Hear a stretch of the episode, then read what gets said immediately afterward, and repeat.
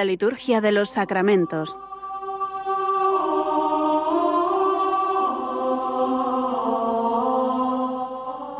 Con el Padre Juan Manuel Sierra.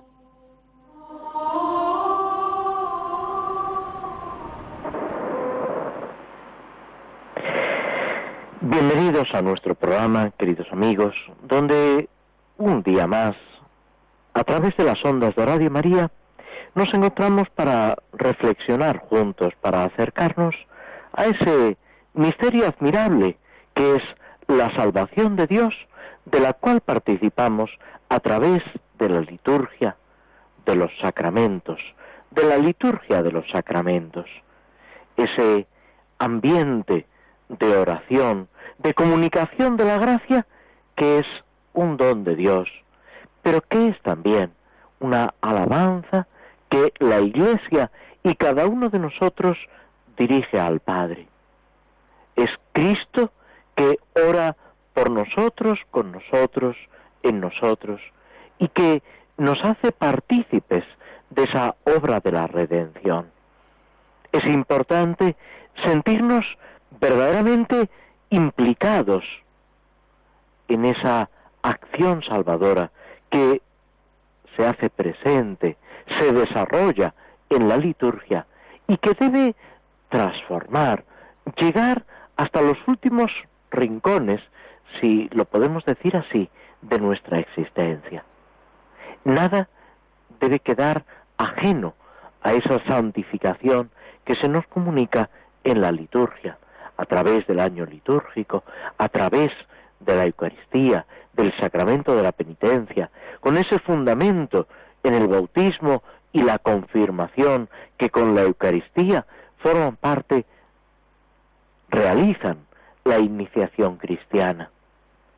Con esa penitencia y unción de enfermos que sanan la herida del pecado, de la enfermedad, de las consecuencias del pecado. Con esos otros dos sacramentos del orden y del matrimonio que constituyen esa sociedad que es la Iglesia, que edifican el cuerpo de Cristo, para ser en medio del mundo testimonio de santidad, de gracia y de vida. Todo esto pertenece a la Iglesia y por eso mismo pertenece a cada uno de nosotros. Y todos estamos llamados a vivirlo, a desarrollarlo con toda intensidad. En la liturgia no podemos ser nunca meros espectadores, somos protagonistas. Somos verdaderamente esenciales, podemos decir, porque Cristo ha querido contar con cada uno de nosotros. Dicho esto, vamos a fijarnos en dos celebraciones en este tiempo ordinario, en este mes de julio que acabamos de comenzar. En primer lugar, el día 3 de julio celebramos la fiesta de Santo Tomás Apóstol, uno de los doce apóstoles. Un apóstol que tiene unas particularidades. Quizá lo más llamativo, lo que enseguida nos viene a la memoria cuando nombramos a Santo Tomás, son sus dudas. Cuando el resto de los apóstoles le dicen que han visto al Señor resucitado, Tomás se había ausentado del cenáculo en esa tarde del domingo de la resurrección y no había tenido esa experiencia del encuentro con Jesús. Cuando sus compañeros, el resto de los apóstoles, le dicen que el Señor ha resucitado, que está vivo, que se ha presentado en medio de ellos, Tomás se resiste a creer. No puede ser. Él sabe que ha muerto, con una muerte terrible. No cabe esperanza. Todos sus planes han caído por tierra. No puede ser es la ilusión de unos cuantos incrédulos, o crédulos, mejor dicho, que intentan buscar una solución. No puede ser. Y dice esas palabras terminantes.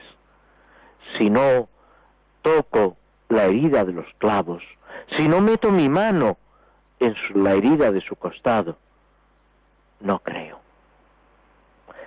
Dicho de otra forma, si no puedo palpar al Señor asegurándome de que es el mismo cuerpo que ha sido crucificado, me niego a creer.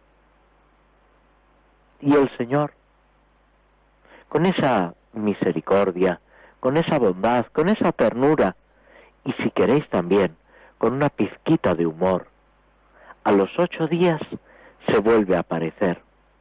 Y esa vez sí que está Tomás con ellos. Y de nuevo el Señor pronuncia esa frase que es una realidad. Paz a vosotros. Y a continuación le dice al pobre Tomás, que seguramente no sabía dónde meterse, dónde esconderse, a ver si, si el Señor si se le pasa por alto, si no me dice nada. Pero el Señor, con ese amor, con esa ternura infinita que brota de su corazón, le dice, Tomás, pensad por un momento lo que el apóstol experimenta al oír su nombre, pronunciado por los labios de Cristo resucitado. Y si pudiera diría, no, no, si era broma, si yo no quería.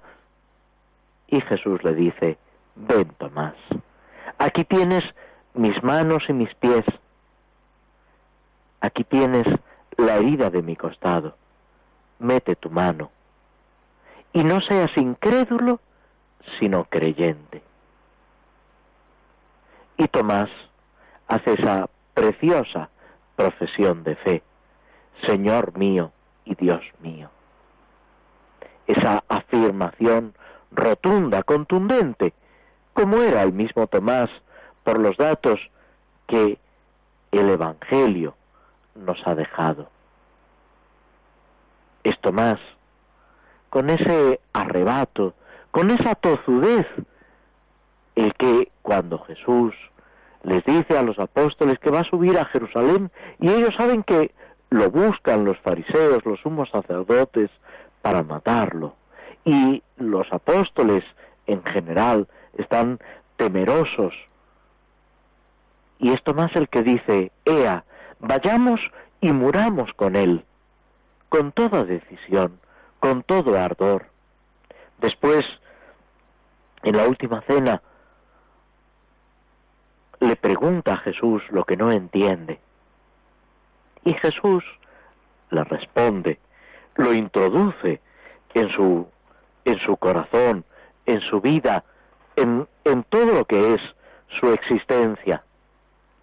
Y así, poco a poco, se va fortaleciendo, se va eh, de alguna manera eh, recuperando lo que Tomás había hecho había dicho. Es ese estar con el Señor por encima de todo.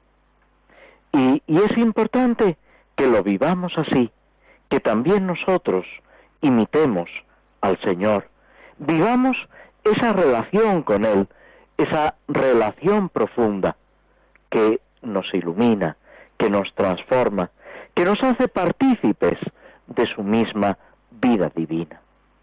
La otra fiesta que celebramos, importante fiesta litúrgica, es San Benito Abad, patrono de Europa.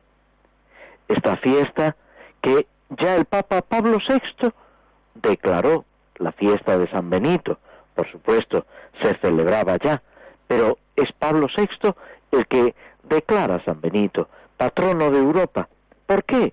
Pues precisamente por haberse eh, mm, involucrado en esa construcción de la sociedad occidental a través de los monasterios, con ese ora et labora, con ese vivir por encima de todo consagrados al estudio, al trabajo, a todo lo que es la,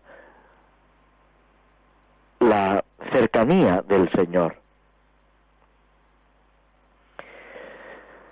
Dejamos unos instantes de música antes de pasar a la siguiente parte de nuestro programa.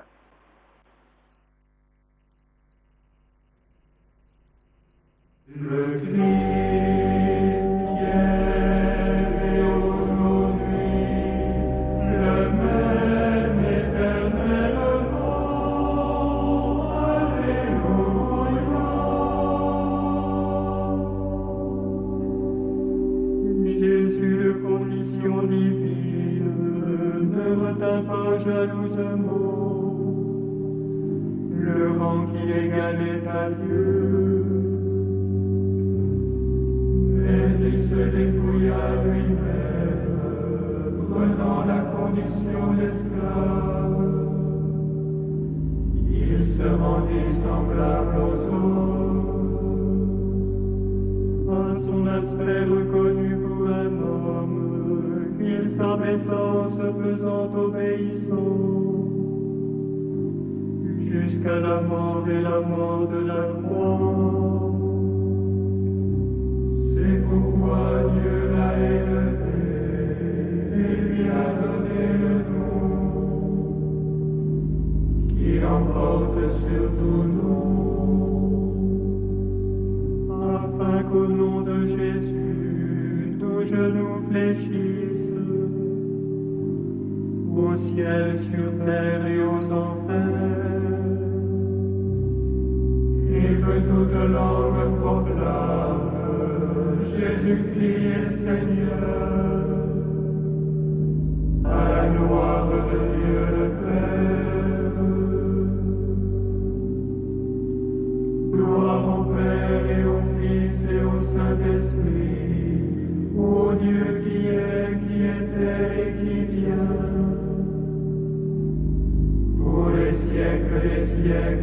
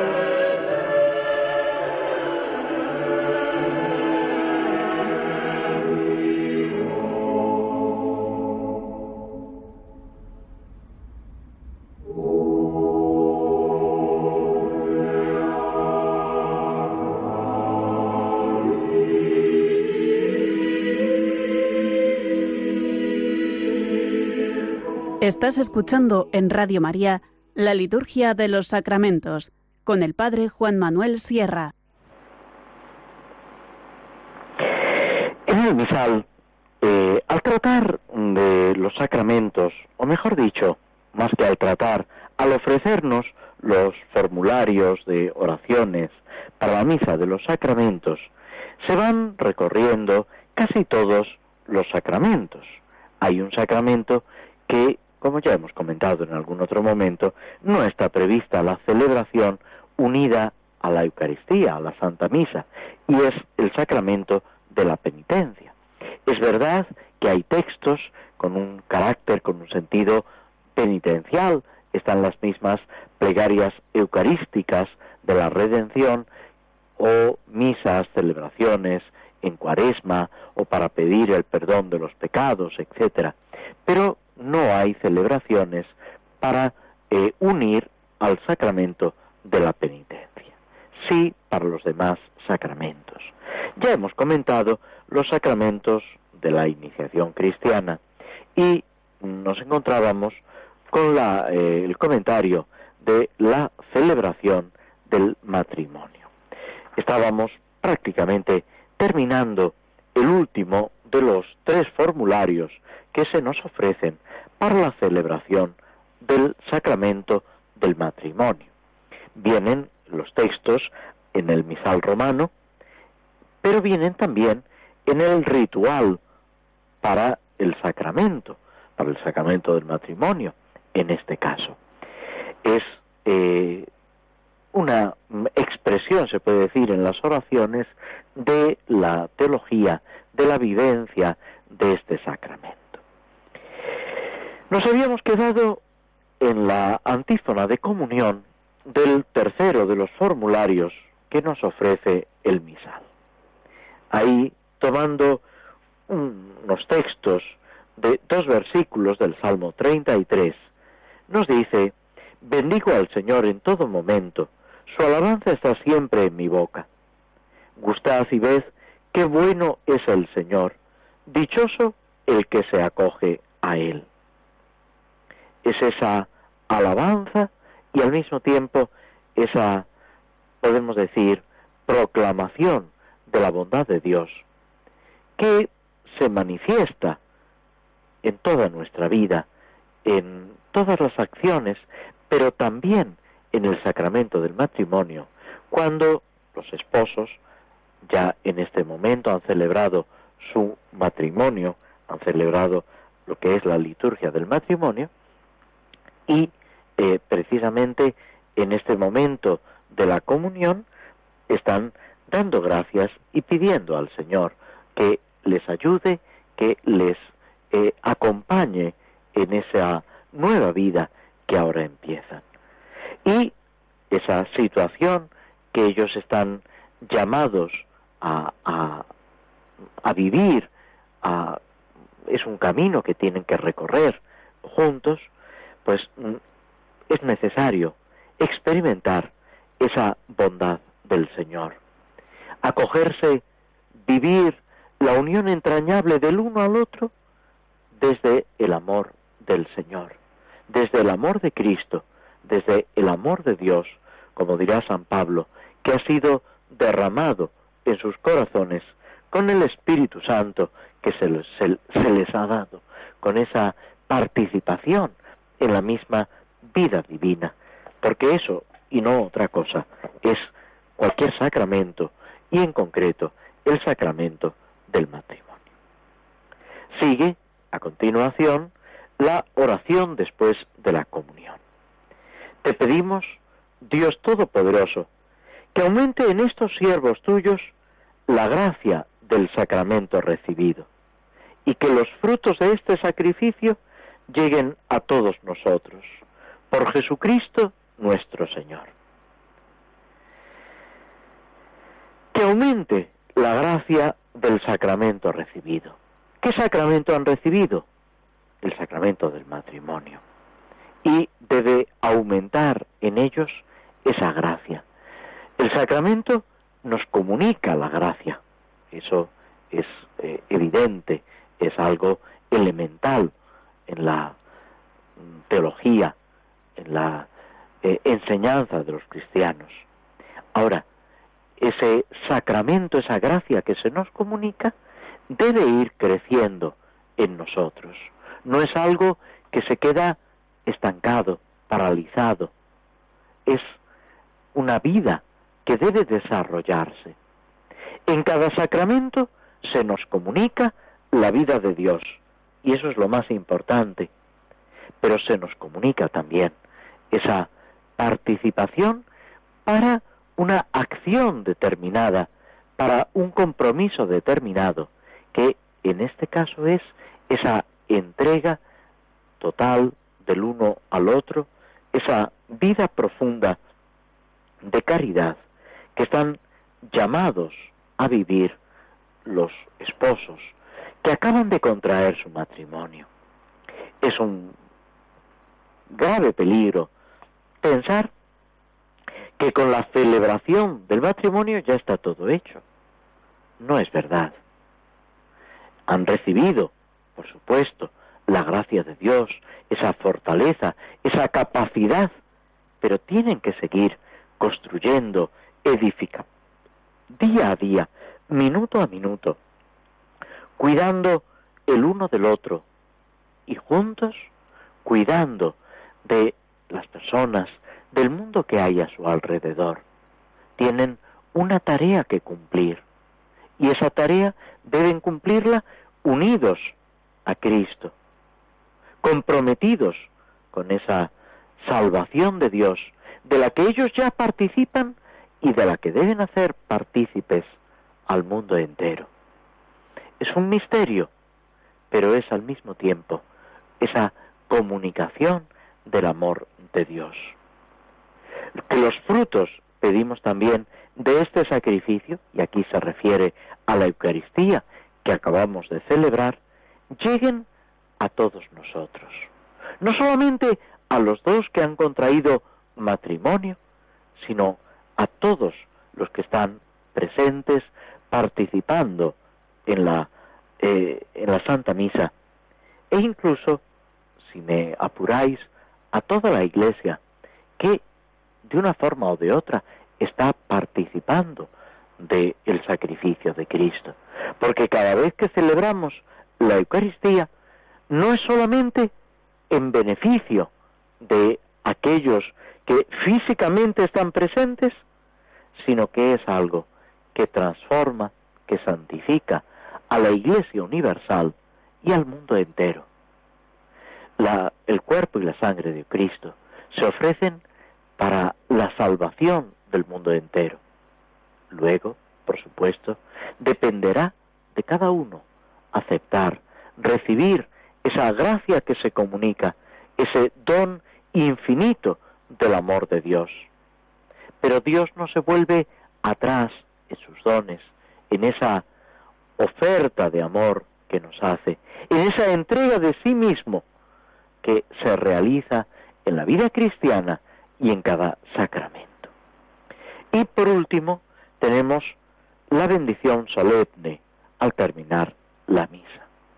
El sacerdote, con ese gesto de las manos extendidas sobre los esposos, que simboliza precisamente la gracia que se les comunica, dice nuestro Señor Jesucristo, que quiso estar presente en las bodas de Caná, os conceda su bendición a vosotros y a quienes os acompañan. Nuestro Señor Jesucristo, que amó a su iglesia hasta el extremo, infunda siempre su amor en vuestros corazones.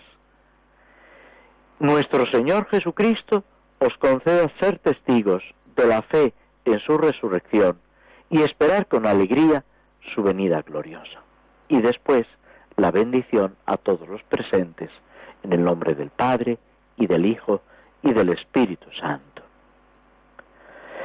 En la primera de estas invocaciones se hace referencia a Cristo presente en las bodas de Caná. Otras oraciones, otros textos del ritual del matrimonio también hacen referencia a este pasaje evangélico con el que Jesús se hace presente, santifica la unión de estos esposos. No es que podamos decir que aquí haya una celebración del sacramento. Hemos comentado en programas anteriores que el matrimonio es una institución natural elevada por Cristo a la categoría de sacramento. Pero ese sacramento empieza a realizarse después de la resurrección de Cristo. Por lo tanto, las bodas de Caná tenemos pues ese matrimonio como institución natural realizada además en el pueblo de Israel, que es el que recibe las promesas de Dios, que tiene sin duda ninguna una comunicación de gracia, pero en sentido estricto ahí no habría sacramento. Sin embargo, Cristo, con su presencia, está ya enseñándonos lo que va a realizar con el sacramento del matrimonio. Es San Juan Evangelista el que narra ese momento de las bodas de Caná, ese encuentro de Jesús que está allí con los esposos, participando de su alegría junto con sus discípulos y con la madre de Jesús, con la Santísima Virgen María. Y en esa situación un poco embarazosa, cuando se acaba el vino, cuando la fiesta parece que va a quedar eh, interrumpida, que va a quedar eh, de alguna forma eh, debilitada por la falta de vino, a través de la intercesión de la Virgen, Jesús realiza, nos dice San Juan, su primer signo, su primer milagro. Y así, dice, creció la fe de sus discípulos en él. Es Cristo el que, como en las bodas de Caná, comunica la verdadera alegría. Hace que esa fiesta pueda llegar a su plenitud, a su verdadero sentido. Por eso, recordando ese acontecimiento de la historia de la salvación, la liturgia pide esa bendición de Cristo, esa acción de Cristo que santifica y transforma el amor de los esposos, la relación entre ellos y la relación también con todas las personas que les rodean, que los acompañan.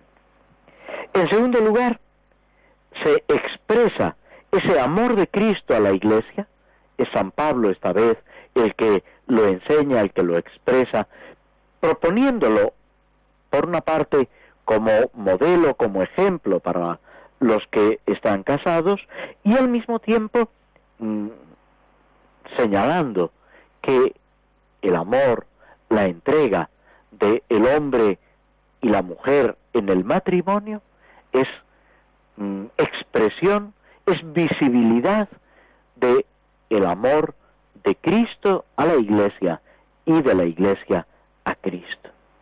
Cristo ama a su iglesia hasta el extremo y nos está enseñando cómo tienen que amarse también los esposos.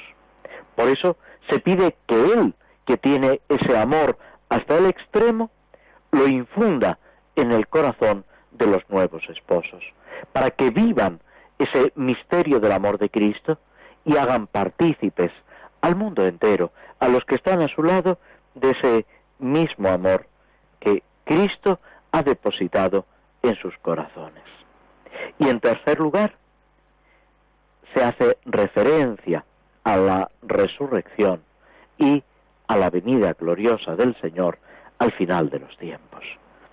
De esto, de la resurrección y de esa esperanza alegre en el retorno de Cristo, deben ser testigos, apóstoles, los nuevos esposos, no cada uno por su lado, sino juntos, apoyados en el Señor, viviendo ese misterio de amor del que ya aquí y ahora están participando a través del sacramento y al mismo tiempo invitando a los demás a que vivan esa realidad salvífica. Nos detenemos haciendo una pausa, escuchando algo de música, antes de pasar adelante con nuestro programa.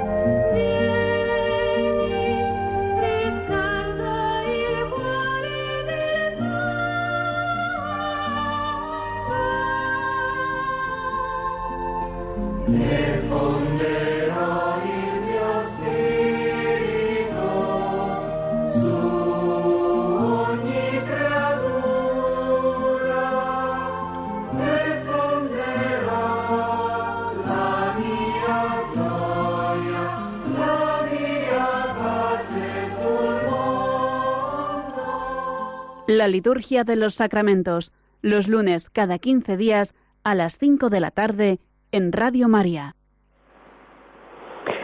Tomamos una poesía de Pedro Calderón de la Barca, este gran literato, gran autor de, español del siglo de oro, que se titula Alabanza y es casi parafrasear ese, esos salmos, ese cántico de Daniel, que es una alabanza a Dios. Alaben al Señor de tierra y cielo, el sol, luna y estrellas. Alábenlo las bellas flores, que son caracteres del suelo. Alábele la luz, el fuego, el hielo, la escarcha y el rocío, el invierno, el estío, y cuanto está debajo de este velo, que en visos celestiales árbitro es de los bienes y los males. Esa alabanza al Señor que resuena también en los salmos, en esa palabra de Dios que precisamente Dios nos ha dejado para que nos dirijamos a Él, y ese es el sentido también del salmo responsorial que se utiliza en la celebración de la misa, pero que también aparece muchas veces en otras celebraciones de sacramentos entre una lectura y otra, como respuesta que nosotros damos a la palabra de Dios desde esa misma palabra de Dios. Estábamos comentando el Salmo séptimo, que precisamente empieza con esa profesión, no digamos de fe, sino de amor. Yo te amo, Señor, tú eres mi fortaleza, Señor, mi roca, mi alcázar, mi libertador, Dios mío, peña mía, refugio mío, escudo mío, mi fuerza salvadora, mi baluarte. Esta confianza en el Señor, por encima de todo, por encima incluso de nuestra propia fragilidad, por encima de los problemas, las situaciones que nos rodean.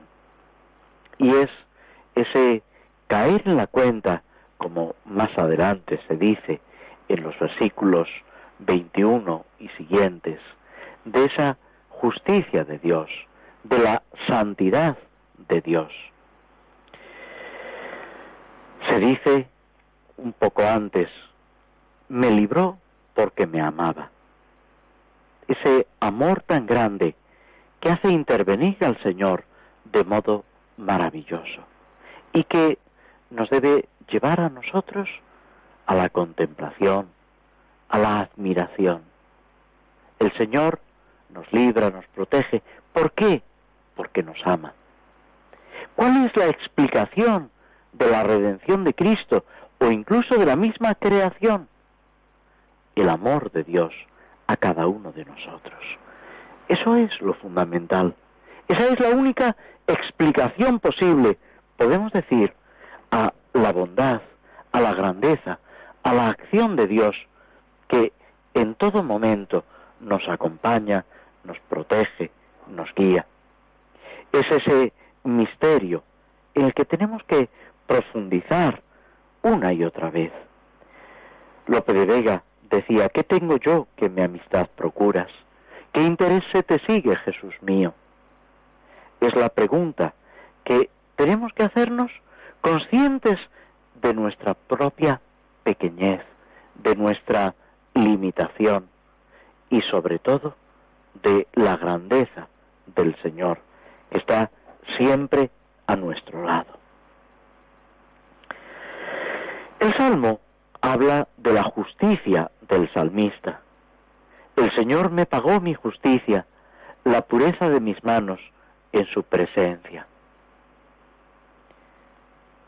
David, o el salmista en general, encuentra que Dios paga generosamente, que desborda pues todas nuestras expectativas.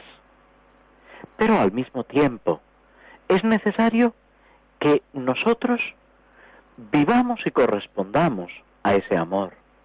Por eso la necesidad de evitar la culpa, de seguir los caminos del Señor, de actuar con fidelidad, tanto en el Antiguo Testamento como en el Nuevo Testamento, se resalta que Dios es fiel, que Dios cumple siempre sus promesas, pero está esperando de nosotros esa respuesta fiel, ese tener presente sus mandatos. Jesús dirá a los apóstoles en el contexto de la última cena, si me amáis, guardaréis mis mandamientos. Y todo esto mientras exhorta a la unidad, a la unidad con Él y por medio de Él a la unidad con Dios.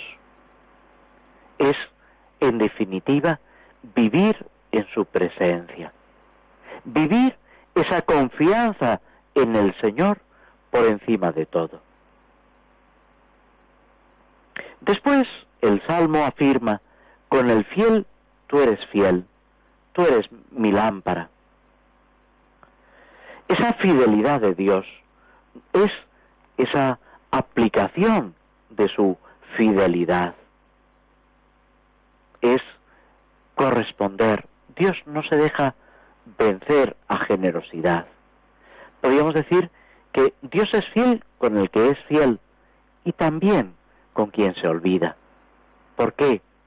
Porque más allá de la fidelidad está el amor.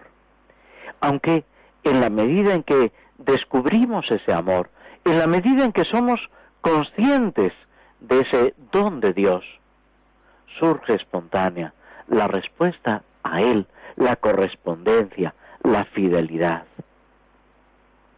Por eso sigue diciendo el Salmo, tú eres mi lámpara. Viene a ser una profesión de fe. Es reconocer que todo depende de esa luz, que no podemos, lo dirá también Jesús en el Evangelio, caminar en las tinieblas, que necesitamos la luz de la vida. Y esa luz solamente Cristo nos la puede dar. Cristo es luz del mundo. Y el cristiano debe ser también luz del mundo. Dice el Señor, no se compra una lámpara para meterla debajo del celemín, sino para que alumbre a los de casa. Y es precisamente lo que tenemos que ser cada uno de nosotros, pero reconociendo que lo hemos recibido del Señor, que es un don de Dios. La luz es sinónimo de la vida. Las tinieblas es símbolo de la muerte. Necesitamos esa luz que nos guía en medio del camino. Necesitamos comunicar, nos decía la oración del domingo pasado, el esplendor de la verdad. Cristo nos enseña el Papa Francisco también nos llama a vivir ese esplendor y esa alegría de la verdad de Cristo, de su presencia a nuestro lado. Es así como canta el salmista su fe y su confianza en Dios. Señor, tú eres mi lámpara. Y desde ahí surge ese recuerdo de la liberación, de lo que Dios ha hecho con nosotros, de esa salvación de Dios que se pone de manifiesto a partir del versículo 31, cuando dice, Perfecto es el camino de Dios, acendrada la promesa del Señor, Él es escudo para los que a Él se acogen. ¿Quién es Dios fuera del Señor? ¿Qué roca hay fuera de nuestro Dios? Dios me ciñe de valor, me enseña un camino perfecto. Él me da pies de ciervo y me coloca en las alturas. Él adiestra mis manos para la guerra y mis brazos para tensar la ballesta. En cualquier situación es el Señor el que me ayuda, el que me da esa fortaleza para seguir adelante. Y todo esto que dice el salmista debemos aplicarlo a la realidad de nuestra vida, a la situación concreta en la que nos encontramos, dándole gracias al Señor y pidiendo su ayuda por encima de todo. Nos detenemos de nuevo antes de pasar a la última parte, al final de nuestro programa.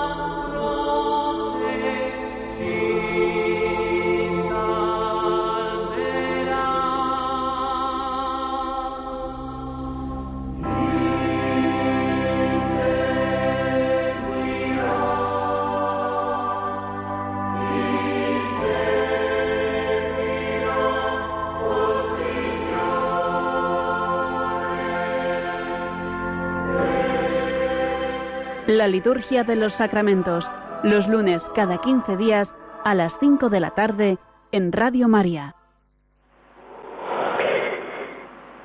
Antes de terminar con nuestro programa, tomamos esa poesía de Lope de Vega a la que hace un momento hacíamos referencia, dirigida a Jesucristo. ¿Qué tengo yo que mi amistad procuras? ¿Qué interés te sigue, Jesús mío? Que a mi puerta cubierto de rocío Pasas las noches del invierno oscuras. Oh cuántas fueron mis entrañas duras, pues no te abrí. Qué extraño desvarío, si de mi ingratitud el hielo frío secó las llagas de tus plantas puras. Cuántas veces el, el ángel me decía, alma, asómate ahora a la ventana, verás con cuánto amor llamar porfía, y cuántas hermosura soberana. Mañana le abriremos, respondía, para lo mismo responder mañana. Estos preciosos versos de Lope de Vega, que ponen de manifiesto el amor de Dios y muchas veces nuestra falta de correspondencia, son una llamada de atención, una invitación, mejor dicho, a vivir en el amor del Señor, como lo han vivido los santos. Nos referíamos en programas anteriores a uno de los primeros papas de la Iglesia, San Clemente Romano, que es uno de los padres apostólicos. O sea, esos autores, esos santos, que han estado en contacto directo con los apóstoles y que en los primeros años de la Iglesia, finales del siglo I, inicios del siglo II, nos transmiten con sus escritos esa enseñanza de los apóstoles. Tienen una gran importancia precisamente por eso, por la relación profunda que han tenido con los apóstoles y a través de ellos con la enseñanza de Cristo.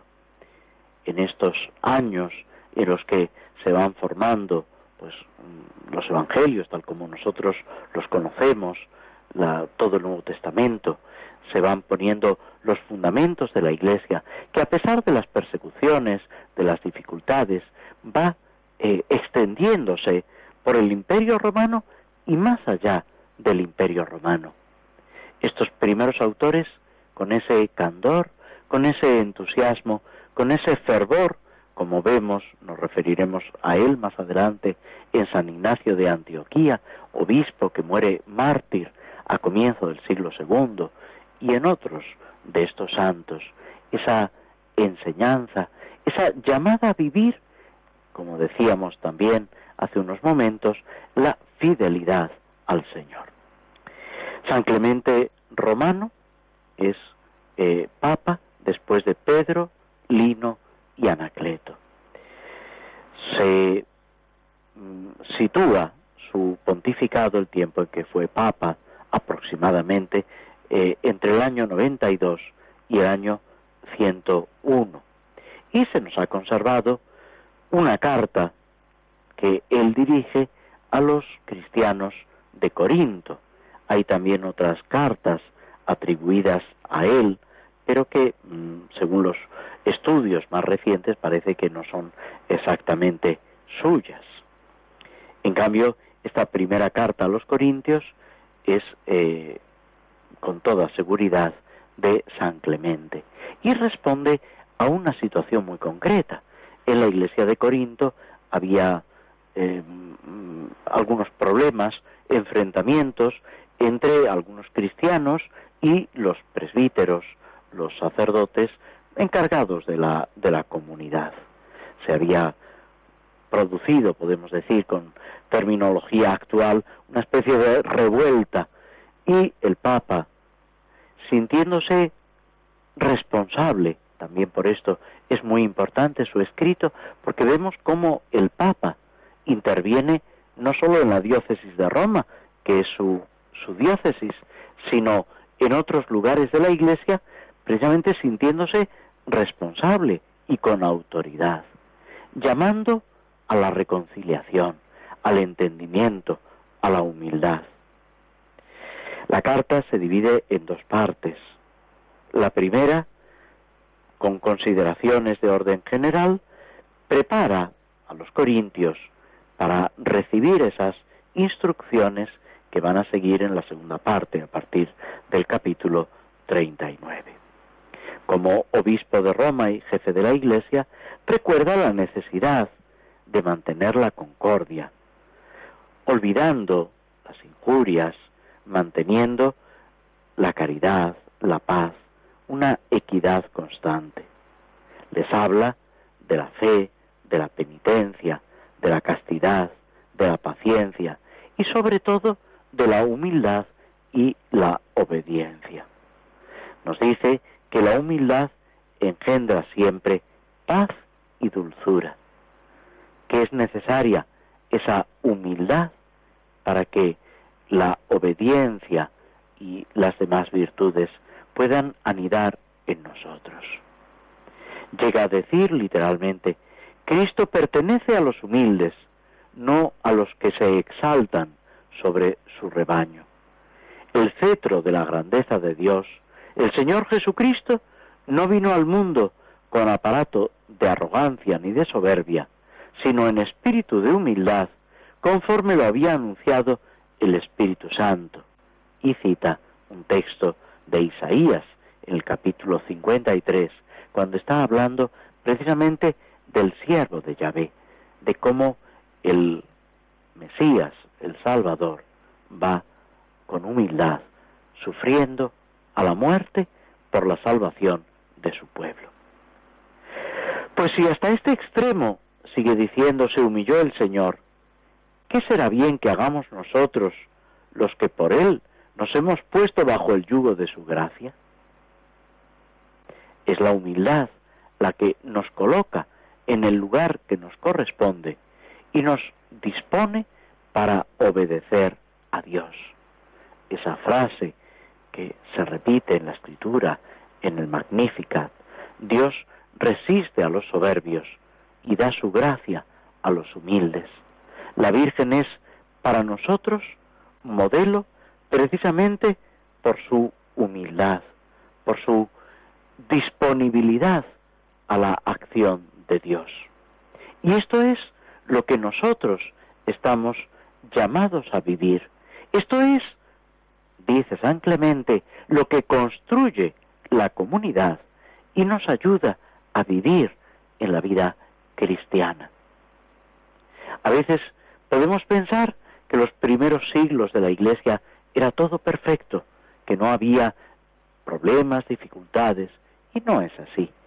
Toda nuestra vida pues está sujeta a dificultades, pero por encima de todo está el Señor a nuestro lado, acompañándonos, sosteniéndonos, ayudándonos.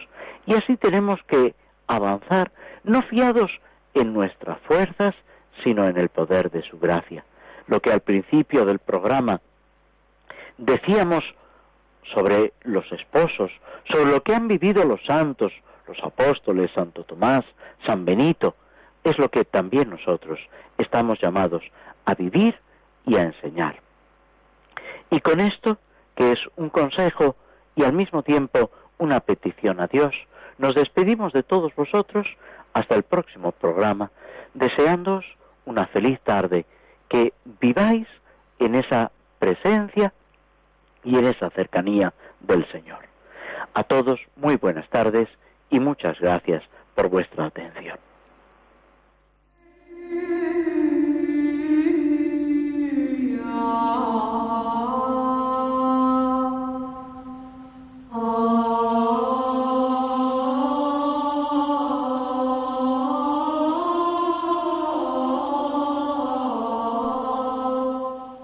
Así concluye en Radio María la Liturgia de los Sacramentos, un espacio dirigido por el Padre Juan Manuel Sierra.